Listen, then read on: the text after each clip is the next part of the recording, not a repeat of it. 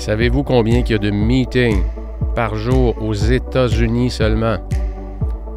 Aux States, comme on dit. Aux États-Unis, les Américains, là, ils font combien de meetings par jour, juste les Américains? Savez-vous? 11 millions de meetings. Hein, c'est une étude qui a été faite par Harvard Business, environ 11 millions de meetings par jour aux États-Unis seulement. Et parmi ces 11 millions de meetings-là, évidemment, c'est des estimés. On estime qu'il y a à peu près 72% de ces meetings-là qui ne sont pas, je dirais, inutiles, mais qui ne passent pas la barre du meeting acceptable. Et c'est malheureux parce qu'on va bouffer énormément de productivité chez les gens. On va les faire entrer dans un meeting et lorsqu'ils vont sortir, leur niveau d'énergie va être où? Il va être plus bas qu'il était au début du meeting, alors que l'objectif d'une rencontre, mes amis, c'est de dynamiser les troupes, d'une part. D'autre part, c'est d'adresser les choses qui doivent être adressées. Se parler, se dire les vraies choses, ça sert à ça aussi un meeting. Ça sert à régler des problèmes, à adresser des choses qui ne fonctionnent pas, que ce soit des processus, des problèmes clients, que ce soit des problèmes financiers, problèmes RH. OK, les meetings servent à ça il y a des ingrédients pour avoir des bons meetings. Et c'est ce que je vais aborder aujourd'hui avec vous, 10 ingrédients pour des meetings gagnants. Alors, si vous faites partie de ceux qui animent des meetings, vous allez adorer les 10 trucs que je vais vous donner. Et si vous faites partie de ceux qui n'animent pas des meetings, mais qui assistent à trop de meetings, bien de grâce, prenez le podcast, envoyez le lien à votre boss, dites-lui de l'écouter. Ça va lui faire plaisir, je suis convaincu. Il n'y a personne qui est contre l'amélioration. Et vous allez voir, dans ma carrière, moi-même, j'ai travaillé énormément là-dessus parce qu'il y était une partie de ma carrière où je pense j'ai endormi les gens. Il y a une partie de ma carrière que j'ai commencé à les réveiller. Il y a une partie de ma carrière que je les ai dynamisés. Les gens avaient hâte de venir au meeting. Pourquoi? Parce qu'il y avait les 10 ingrédients que je vous partage aujourd'hui. Sans plus tarder, ingrédient numéro un, ça prend un objectif clair et précis. Ça veut dire quoi? Ça débute par un verbe. C'est quoi l'objectif? Si l'objectif, c'est d'informer les gens, il y a des méthodes beaucoup plus efficaces que de déplacer une tonne de personnes pour partager des statistiques, à moins que l'objectif, ça serait de bâtir un plan d'action à partir des données qu'on va, regarder ensemble. Ça, c'est une autre histoire. il y a quelque chose de participatif. Là, j'utilise le pouvoir des gens autour de moi. Mais si j'assois les gens dans un meeting de vente, ou peu importe c'est quoi, meeting de résultats financiers, ou peu importe le sujet, et tout ce que je fais, c'est partager des données, je peux vous dire une chose, vous endormez les gens, c'est clair. C'est sûr que vous endormez les gens.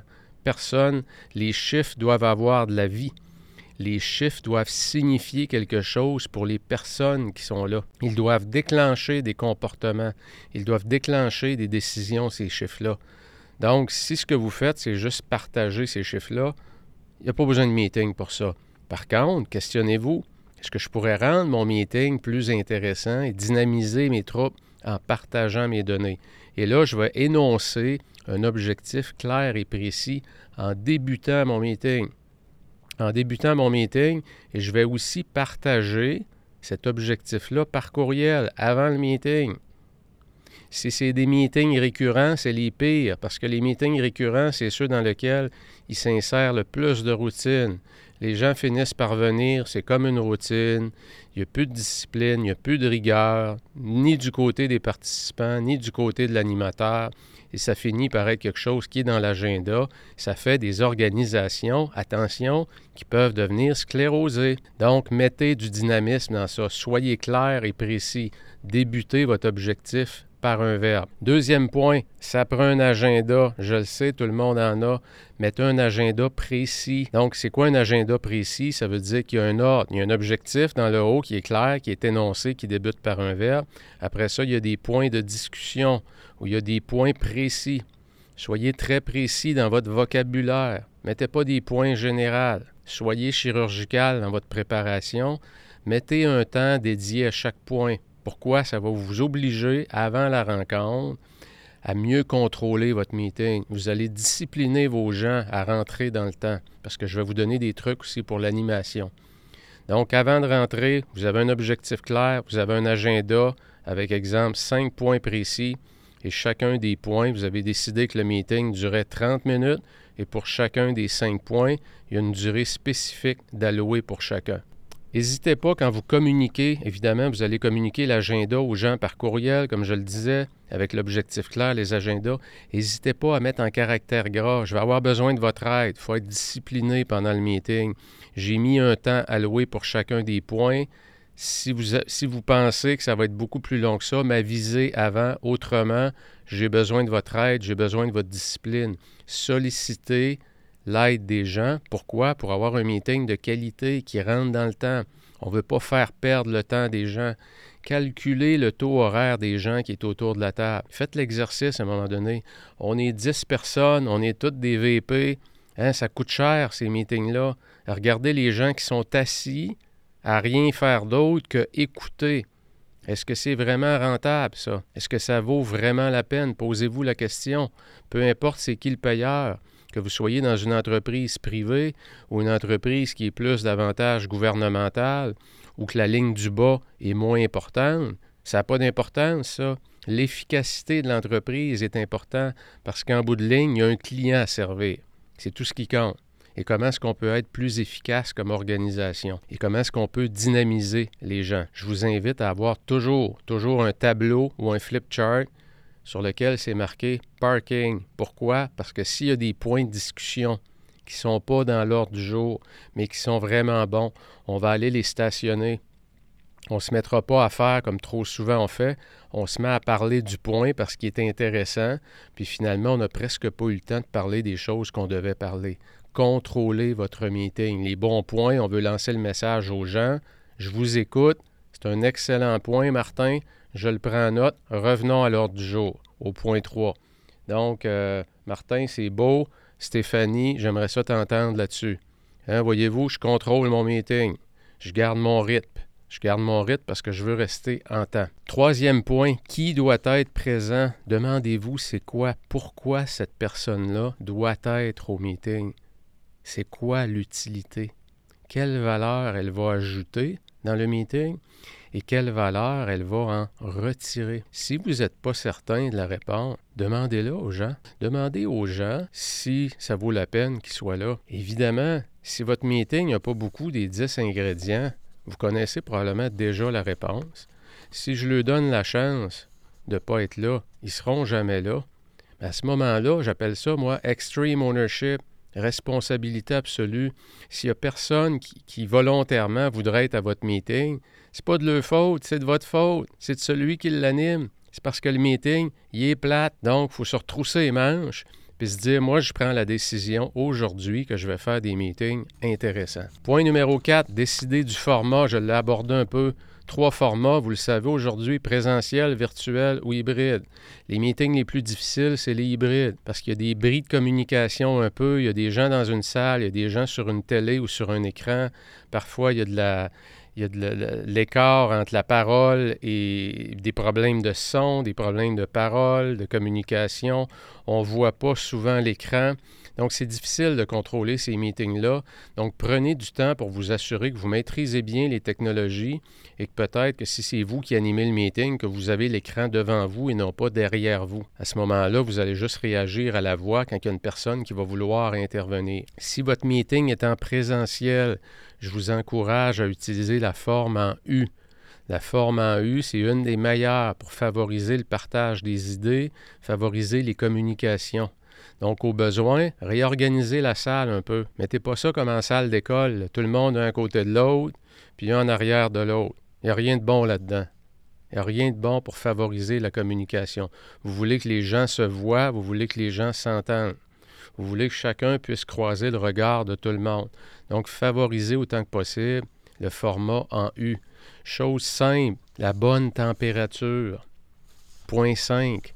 20 degrés, c'est ce qui est recommandé. Pourquoi? C'est pas trop chaud, c'est pas trop froid. C'est juste bien. J'ai été, je sais pas combien de meetings où les salles étaient beaucoup trop chaudes. Vous savez qu'est-ce que ça fait? On tombe endormi. Alors, si vous n'avez pas les bons ingrédients et en plus il fait chaud, bonne chance. Vous allez toutes les endormir. Si vous êtes un spécialiste du sommeil, c'est parfait. Vous avez la bonne recette.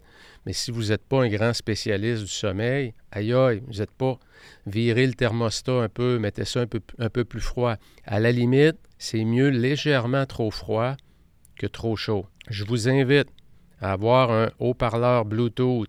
Mettez de la musique pour créer une belle atmosphère. Ça veut dire quoi? Si c'est vous qui animez le meeting, vous êtes le premier, vous êtes dans la salle, la salle est prête, elle est en U, il y a un petit haut-parleur qui est là, il y a de la musique énergisante, les gens rentrent, ils entendent la musique, qu'est-ce que ça fait? Ça monte le niveau d'énergie des gens. Ça crée une atmosphère, ça apporte des sourires. Surtout si vous ne l'avez jamais fait, vous allez voir des réactions super dynamisantes. Terminez aussi quand votre meeting terminé, termine, préparez-vous, assurez-vous que votre téléphone est bien connecté, la pièce de fin est déjà mise, vous faites juste peser sur Play, sur Spotify, quand le meeting est terminé, puis qu'en plus qu'on l'a réussi dans le temps, parfait, musique, on célèbre ça, c'est le fun, on met de l'énergie là-dedans. Musique cellulaire. Assurez-vous d'avoir une politique panier, que j'appelle. C'est quoi une politique panier? C'est que dans la salle de meeting, dans la salle de rencontre, il y a un panier sur le coin de la porte. Et quand les gens rentrent, ils font quoi? Ils déposent leur cellulaire dans le panier. Mettez des lingettes à côté pour ceux qui sont maniaques des microbes. OK? Pour les, les... Mettez une politique panier. Assurez-vous, c'est un des pires ennemis des meetings. Hein? En dessous de la table, on tient le téléphone, puis on regarde les textos, puis les courriels qui rentrent. On n'a pas d'affaire là si on fait ça. Si je peux regarder mes textos puis mes courriels pendant le meeting, c'est ou bien je ne prends pas à cœur le sujet, ou bien j'ai pas d'affaire là. Et c'est tout à fait dans le droit de l'animateur de ramener les gens là. Donc, pour pas avoir à vivre ça, c'est quoi qui est le mieux? Mettez une politique panier. Je parlais avec ma conjointe dernièrement, je pense que j'en ai parlé dans un podcast dernièrement, mais euh, vous savez qu'au Québec maintenant, dans les écoles, euh, les cellulaires ne sont plus permis. Et ma conjointe me disait, qui est prof au collégial, me disait que ça fait une différence énorme, énorme dans l'attention des gens dans l'attention des gens, de un. De deux, différence énorme pour qui? Pour le prof. Il a l'impression d'enseigner. Il n'y a pas l'impression d'être obligé de jouer au clown pour attirer l'attention des gens parce qu'ils sont toujours ailleurs, sont toujours partis sur le téléphone. Donc, politique panier, super important. Débuter à l'heure. Et euh, parfois, vous savez, les méthodes fortes sont nécessaires. Fermer la porte. Si le meeting commence à deux heures, et je vais, je vais venir d'ailleurs aux heures de meeting, si le meeting commence à 2h15, ben le meeting commence à 2h15. Vous allez devoir discipliner vos gens. Les gens n'arrivent pas à 2h15. Le meeting commence à 2h15. Si vous êtes habitué à faire débuter vos meetings, vous appelez l'heure du meeting et vous laissez rentrer les gens pendant 5, 6, 7, 8 minutes. Puis là, il manque une personne importante. Dit, bon, on va l'attendre. Il va être pris dans un autre meeting. Et tout le monde fait quoi? Tout le monde fait le pied de céleri pour attendre Jean-Guy, qui lui, n'a pas été assez discipliné pour arrêter son meeting en temps. Et tout le monde paye pour lui. Calculez le taux horaire des gens qui sont là, qui font rien. Pensez-vous qu'on augmente leur énergie? Ou qu'on diminue leur énergie, qu'est-ce qu'ils se disent en dedans d'eux? Comment est-ce qu'ils vont sortir du meeting? Est-ce qu'ils vont avoir le goût d'être plus efficaces quand ils voient que l'organisation n'est pas capable de l'être? Ah, c'est ça que ça fait. Ça finit par faire des organisations qui avancent pas vite, finit par faire des tortues. Puis il y a des organisations qui c'est des lièvres. Ils ont des meetings performants, ça ne dure pas longtemps, c'est efficace, ils sont sur le point, c'est dans le temps, c'est un objectif très, très, très précis et ça dynamise les gens. Donc, débuter à l'heure. Je vous invite d'ailleurs à faire comme les dentistes. Quand on prend un rendez-vous chez le dentiste, je ne sais pas si votre dentiste est le même, mais il n'y en a pas beaucoup que je connais qui n'utilisent pas ça. C'est pour ça qu'on appelle ça les rendez-vous dentistes. Hein, Monsieur Wallet, on vous attend pour 2h10. Ah oui, 2h10. Oui, 2h10. Parfait. On vous attend pour 3h50 mettez pas, arrêtez de mettre vos meetings à l'heure. À la limite, à la limite, aux demi-heures, mais essayez d'exploiter 2h15, 2h45. Pendant environ, je ne me rappelle pas combien d'années, là, mais je vous dirais c'est minimum entre 6 et 8 années, j'avais un meeting à 1h58, culture japonaise. 1h58. Quand le meeting est à 1h58, je peux te dire de quoi? Tu n'arrives pas à 2h. 1h58, qu'est-ce que ça veut dire? Juste quand tu regardes l'heure du meeting, tu es mieux d'être à l'heure. C'est ça que ça veut dire 1h58. Donc, amusez-vous avec ça. Sortez des sentiers battus. Ayez pas peur. Et, si vous vous embarquez dans un processus d'amélioration de vos meetings, ben vous allez faire vivre à vos gens quelque chose de différent. Donc, donnez-leur la chance aussi d'apprendre. Hein, annoncez-leur vos couleurs, un meeting. Gardez les prochains meetings, celui-là, tu as deux heures. Les prochains, je veux les faire à 2h15. Je veux que les meetings durent 25 minutes, jusqu'à 2h40. Donc, je vais avoir besoin de votre aide. Je vais, je vais mettre plus d'efforts moi-même dans la préparation des meetings. Je vais m'assurer qu'on reste sur les points et je vais apporter un chronomètre, une minuterie pour chacun des points. Vous allez le voir défiler devant vous. Donc, assurez-vous, démontrez de la performance. Contrôlez votre meeting, ça veut dire garder les personnes sur le sujet.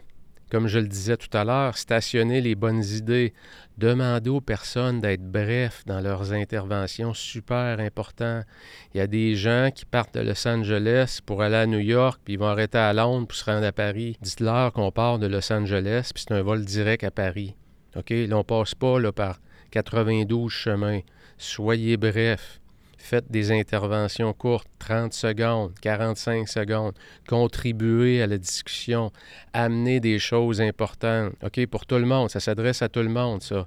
Mais soyez brefs dans vos interventions. Il y a trop de gens qui parlent trop, qui prennent trop de place, qui parlent trop longtemps et ça finit par endormir. Et en plus, c'est que celui qui anime ne contrôle pas ces gens-là. Martine, excellent point. Si tu veux, Martine, excuse-moi de te couper. Je veux qu'on reste bref. OK? Donc, je résume ton point. Est-ce que c'est bien ça? Oui, parfait. Merci. Prochain. OK, on contrôle le meeting.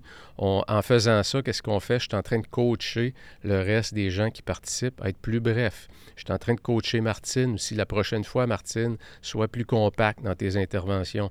Puis peut-être qu'à la fin du meeting, je vais dire Martine, reste donc ici un petit peu.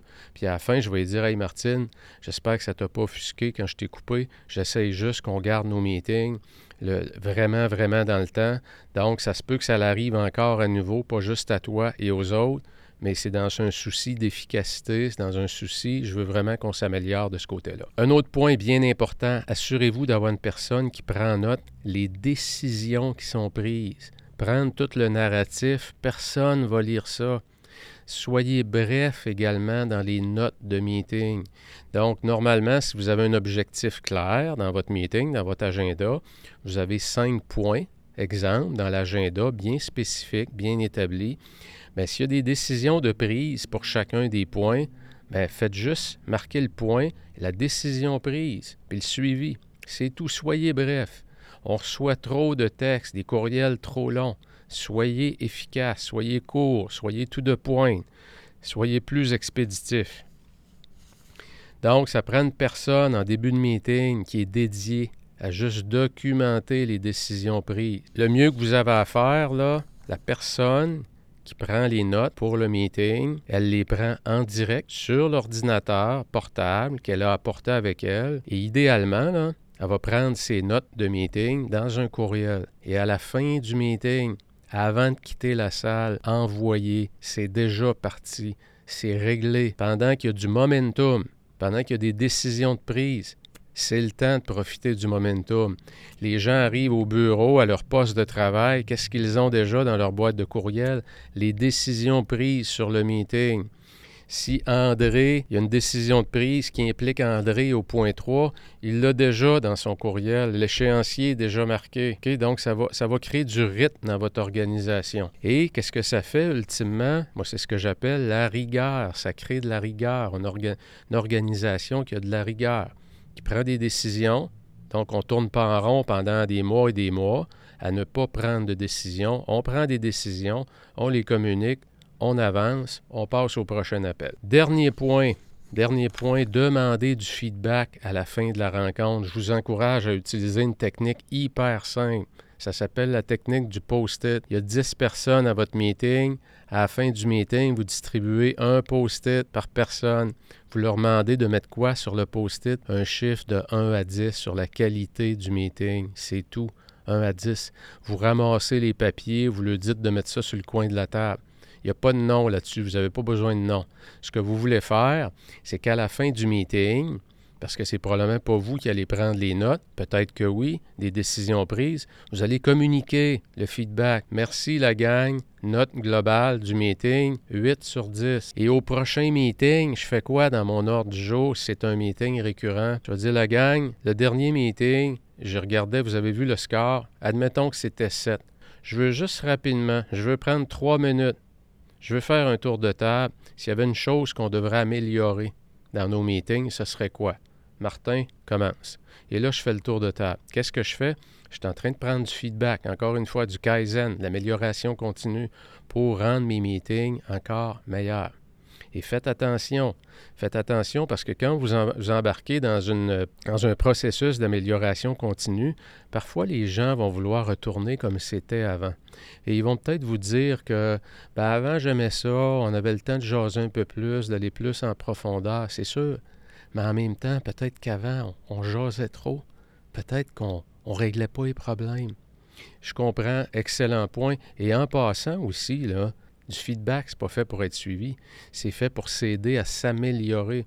Il y a des points de feedback que vous entendez et vous remerciez les gens, mais que vous n'appliquerez pas parce que c'est pas dans votre euh, c'est pas dans, dans, vos objectifs de revenir comme c'était avant.